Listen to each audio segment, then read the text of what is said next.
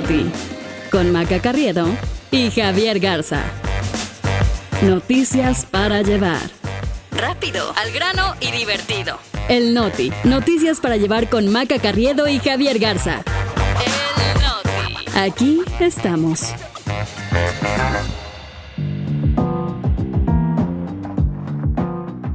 Por fin es viernes 16 de junio, yo soy Javier Garza. Y yo, Maca Carriedo, este es el Noti. Y nosotros estamos derritiéndonos, pero aquí seguimos. Uno de cada tres litros de gasolina que se vende en México es robado.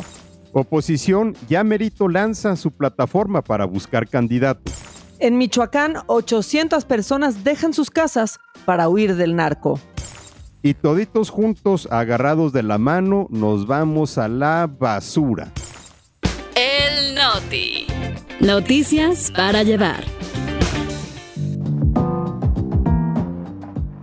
Maca Carriado, viernes muy merecido, el cuerpo lo sabe y ya se comienza a sentir sed de la peligrosa porque es fin de semana y el calor no da tregua. Y es de la peligrosa no porque queramos alcohol, sino de la peligrosa porque estamos bien deshidratados. Este, pero ahorita hablaremos de ese tema. Recuerden que nos encuentran en Spotify, en Apple Podcast, en Amazon Music, en Google Podcast. También estamos en Travel, así que pongan cinco estrellas y recuerden usar nuestro hashtag para que los leamos, ¿no, Javi? Así es, porque este proyecto lo estamos haciendo entre todos. Hashtag el Noti y vámonos con la información.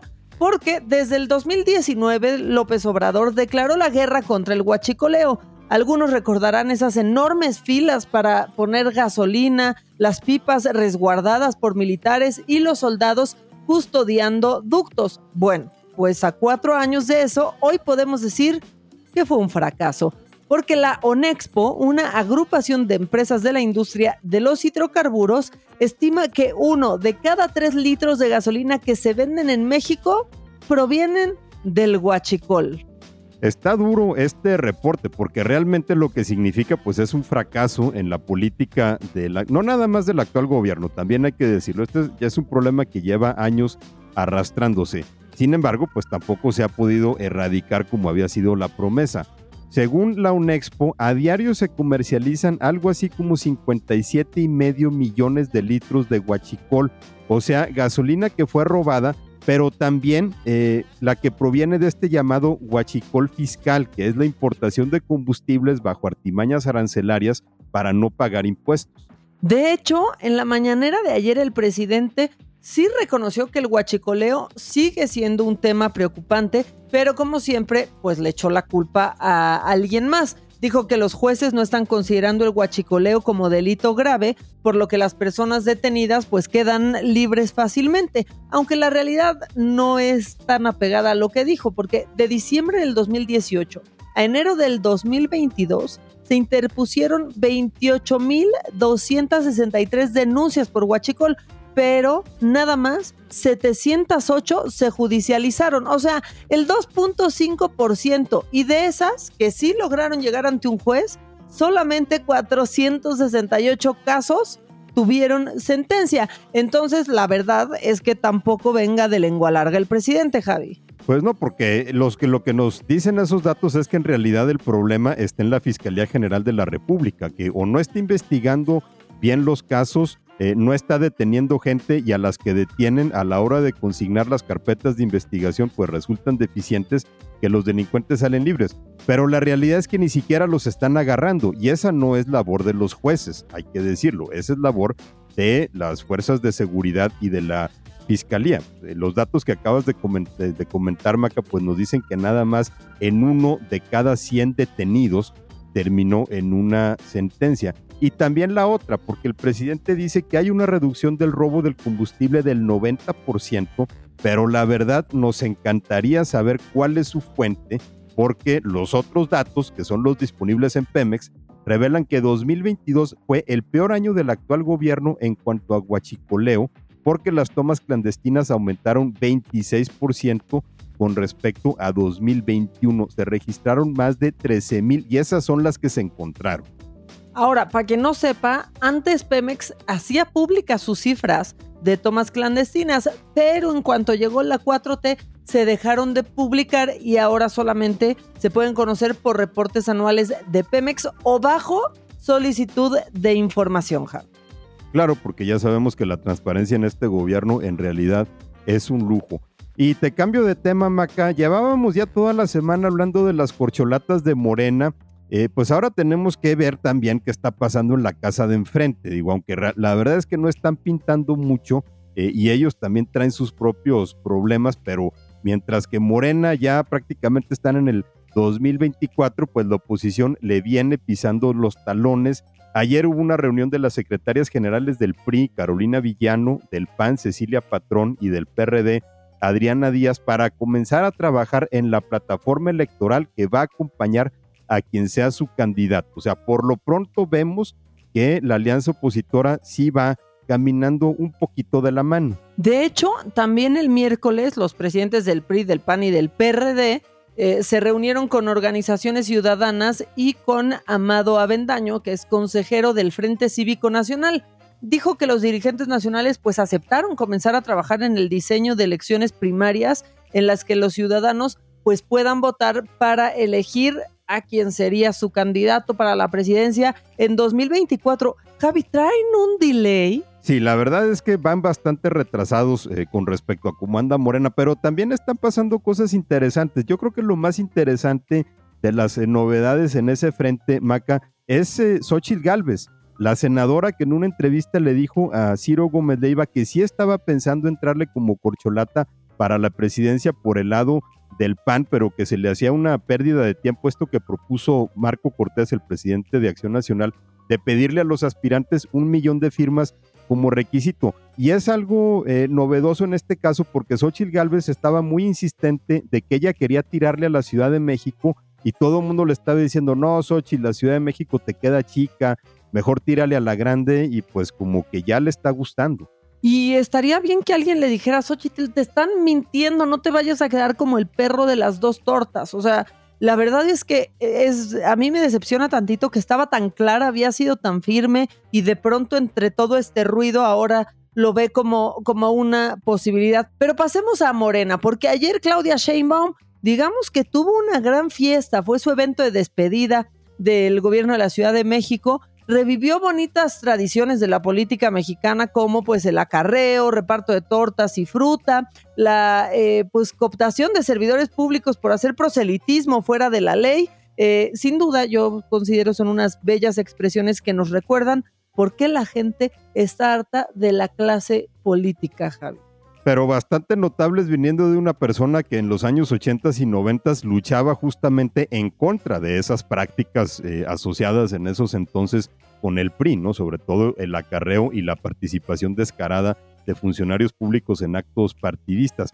Eh, también eh, ya empiezan a abrirse ahí algunos comentarios en cuanto a quién está financiando todo este show que cada vez está causando más polémica porque la verdad es que no sabemos de dónde está saliendo todo este dinero. Marcelo Ebrar se puso medio creativo, planteó que las corcholatas tengan una cuenta bancaria entregada y supervisada por Morena para recibir donaciones y propinitas de parte de buenos samaritanos que quieran ayudar a financiar estas campañas que no son campañas, pero sí son campañas con que no la abran en el Banco del Bienestar, porque entonces quién sabe cuándo les llegue el depósito. Javi, pero ya me da risa, ya recibiendo propinitas como si fueran drags, ¿no? Este, haciendo show, como si fueran youtubers ahí en un super chat, pero bueno, tienen que estar creativos. También dijo que para no abrir la puerta al derroche de estas aportaciones, pues no deberían de exceder los 5 mil pesos. Y yo me pregunto, pues este, neta, en este país con unas brechas enormes de desigualdad que son hasta dolorosas, ¿a quién demonios le sobran 5 mil pesos para regalar, Javi? Porque si es así, pues yo también les paso mi cuenta para que me depositen una propinita. Oigan, no manchen, Javier y yo estamos haciendo este noti solos, cáiganse con una lana. Y mejor, mejor les dejamos la clave mañana cuando estemos posteando el noti en, en redes sociales. Pero bueno, pasando a cosas que sí son verdaderamente urgentes, en la región de Tierra Caliente en Michoacán, 800 personas tuvieron que dejar sus comunidades debido a la violencia entre el cártel Jalisco Nueva Generación y otra célula criminal llamada los Viagras, pues los enfrentamientos armados, los narcobloqueos y las extorsiones han hecho que la vida sea insostenible en ese lugar, Javi. Es parte del recorrido del horror que de repente hacemos aquí en, este podcast, Maca, porque luego vamos a Tamaulipas, después estamos en Zacatecas, luego Guanajuato, por supuesto Michoacán, no deja de qué hablar. El problema de los desplazamientos es uno que lleva ya también varios años, pero sí tiene épocas en que se agrava, como actualmente lo estamos viendo. El Observatorio de Seguridad Humana de la región de Apatzingán reportó que desde el 10 de junio unas 200 familias provenientes de las comunidades El Alcalde, Llano Grande, Las Bateas y El Tepetate comenzaron a llegar a Presa del Rosario para pedir refugio en una parroquia con amigos o con familiares y aunque a la iglesia le han llegado víveres para atender a las víctimas, pues el párroco de ahí, Jorge Armando Vázquez, dice que solo les alcanza para llegar al lunes. O sea, si se quieren gastar 5 mil pesos, hay mejores destinos que las corcholatas. Javi, y a lo mejor quienes eh, están oyendo esto se preguntan, pues, ¿qué está haciendo el gobernador de ese estado, Alfredo Ramírez Bedoya? Bueno, pues ayer, por ejemplo, estaba en Palacio Nacional, ¿no? Y escribió en Twitter que se vienen cosas grandes para Michoacán y ojalá fueran temas de seguridad, pero pues no, de los 800 desplazados, ni una sola palabra. Ahora, tampoco es novedad que desde hace años el narco tiene asediado a Michoacán. Eh, hemos platicado de cómo productores agrícolas se ven forzados a pagarle a los criminales para evitar que les quemen sus huertas de limón o sus cultivos de aguacate, hasta lo rentean por tener ganado, incluso eh, varios momentos en que el precio del limón y del aguacate aumenta justo por esta situación. Y el año pasado el gobierno de Ramírez Bedoya admitió que en siete años unas 12 mil personas han sido víctimas de desplazamiento forzado. Para eso instaló un comité interinstitucional de esos que le llaman, o sea, el equivalente a no hacer nada. Pues sí, y ya que estamos hablando de productores agrícolas que no le están pasando bien, ayer hablamos pues de este grupo de campesinos que tenían tomado el aeropuerto de Culiacán porque el gobierno no les quiere subir el precio de garantía de la tonelada de maíz. Bueno, pues en su mañanera ya habló el presidente de esta manifestación. Dijo que su gobierno no permite chantajes, eso lo ha dicho siempre y ha sido muy firme en ello, y menos de gente acostumbrada a la corrupción. Entonces, para él, pues esos son los campesinos culichis, no, no, no que este sexenio pues era el rescate del campo, Javi, porque como que ya se les olvidó.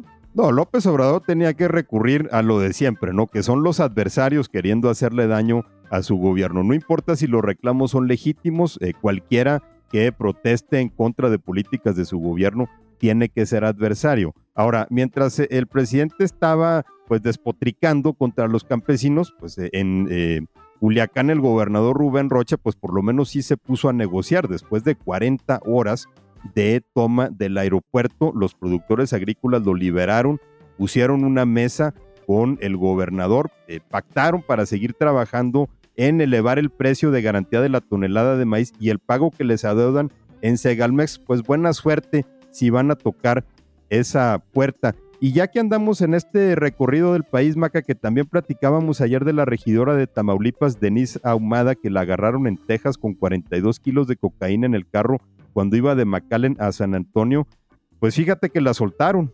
Pues sí, la dejaron así como así. Este, un juez federal desechó su caso porque dijo que la agencia antidrogas, la DEA, pues no pudo probar que ella transportaba intencionalmente la droga.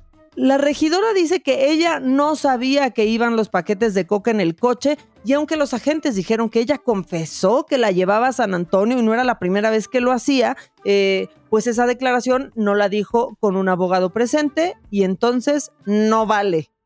Si ella le fue a contar al juez otra historia, que, según esto se la habían escondido en el carro y que ella de hecho iba con sus hijos y ni cuenta se había dado.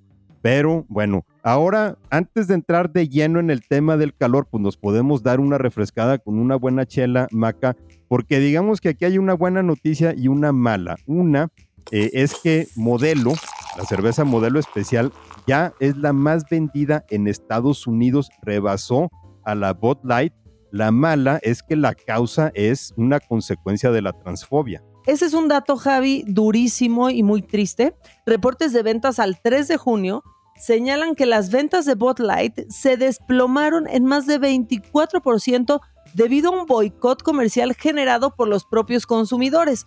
¿Por qué lo están queriendo boicotear? Bueno, porque la marca difundió un anuncio protagonizado por una influencer que se llama Dylan Mulvaney, una mujer trans con más de 10 millones de seguidores en TikTok. Pero estuvo durísimo. Eh, la reacción desde que salió el anuncio, un montón de gente en redes sociales que se fue en contra de Botlight y de Dylan Mulvaney. Eh, de verdad la gente hizo miles de comentarios de odio, se grababan disparando a las latas que tenían la cara del influencer, destruyendo la publicidad que veían de Botlight y eso claro que tiene nombre y apellido se llama transfobia y estamos viendo realmente una batalla cultural, no nada más en Estados Unidos, pero bueno, eh, de ahí estamos hablando, eh, en donde se están manifestando ya estas tendencias. Ahora, pues si la gente iba a dejar de tomar Bud Light, pues qué bueno que se fueron por una marca mexicana. Pues sí, por eso es un dato agridulce, pero la verdad es que es más triste que, que, otra cosa por, por la razón por la que esto está sucediendo justo en el mes del orgullo, este, Javi, en donde pues de pronto, y hablo a título personal, sentimos que hemos avanzado mucho y que hemos logrado cosas, pero vienen estas cosas a romper realmente el, el, corazón, a darnos cuenta que, pues, aunque sí se ha caminado mucho, falta todavía muchísimo, muchísimo más. Este, pero bueno, también me parece que que sí debes de tener la mollera sumida, Javi, para enojarte tanto por una maldita campaña en la que incluyen a una mujer trans. O sea, como si beberte tu, ¿no? Tomar tu Light, pues te va a cambiar de género, ¿no? O algo fuera a pasar, o te van a hacer una inception y se van a meter este, a tu mente. Yo sí pienso que son prófugos del ácido fólico y que muy mal debe estar su vida como para que les enoje tanto una maldita lata de cerveza. Y es un tema que se está volviendo muy, muy polémico en Estados Unidos, porque ya después de que se han peleado por temas como el aborto, luego se pelean por temas como el matrimonio homosexual, ahora eh, se están peleando por temas como la transexualidad y eso pues está generando actitudes verdaderamente discriminatorias y negativas como lo vemos ahora en este caso. Pero bueno, Maca, ya estamos cerrando este episodio de El Noti y es hora de mandarnos a todos nosotros a LB. ¡Basura! A la basura. La neta, sí, ahora es un sueño cumplido para mí que digas ALB, pero sí, todos a la basura. Estamos en la segunda semana de esta sección que ya se ha convertido en mi favorita, en donde mandamos a alguien al basurero. Pero hoy, en este episodio, nos vamos a ir absolutamente todos juntos. Leímos en Twitter que varios querían que mandáramos a la basura al maldito calor que está azotando todo el país, pero la neta es que la raíz de todos estos abruptos cambios de temperatura somos nosotros, las grandes industrias, las personas, todos tenemos un cachito de responsabilidad y por eso nos estamos derritiendo. Porque lo que está pasando no es normal y tampoco es nada más de este año. Esto viene de años atrás y va a seguir en los años siguientes, ¿no? Llevamos tiempo con noticias que reportan temperaturas nunca antes vistas. Los últimos ocho años han sido los más calientes del planeta desde que se tienen registros. Nos estamos acercando de forma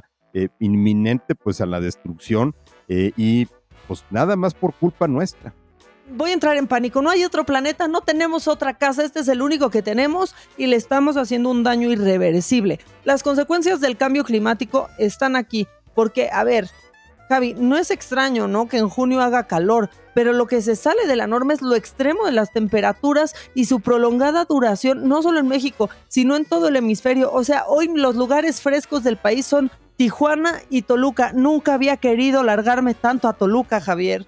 Es que la verdad eh, no es un problema de que si un día llegamos a 40 grados, es cuántos días estamos llegando a 40 grados.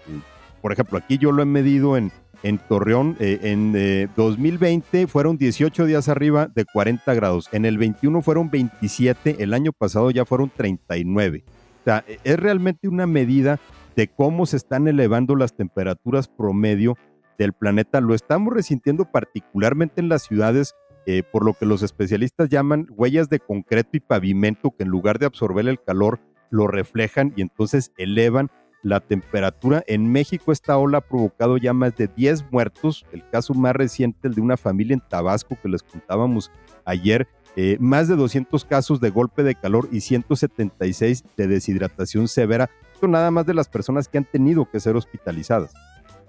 Y las afectaciones de esta ola, pues no, no, no solo influyen en el clima, ¿no? Y en fallecimientos. Significa que el mar también está más caliente. De hecho, la temperatura del mar creció en 0.26 grados centígrados por encima del promedio que había tenido los últimos 30 años, cosa que significa que como está más caliente hay menos oxígeno y eso implica que los peces crezcan y se reproduzcan menos. Es decir, que para acabarla de fregar también habrá poca producción y el ecosistema se va desequilibrando, Javi. No es por darles un bajón para empezar el fin de semana, Maca, pero sí teníamos que señalar que después de llevar toda la semana quejándonos del calor, pues eh, señalar a los verdaderos eh, culpables, ¿no? El cambio climático provocado por el ser humano a lo largo de las últimas eh, décadas es en realidad lo que está desatando todas estas consecuencias. Pero bueno, inauguremos ya mejor el fin de semana, destapemos una cerveza o la que sea